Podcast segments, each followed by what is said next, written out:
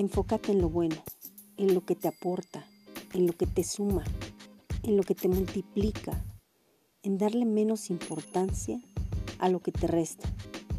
Enfoquémonos en lo bonito y en lo bueno.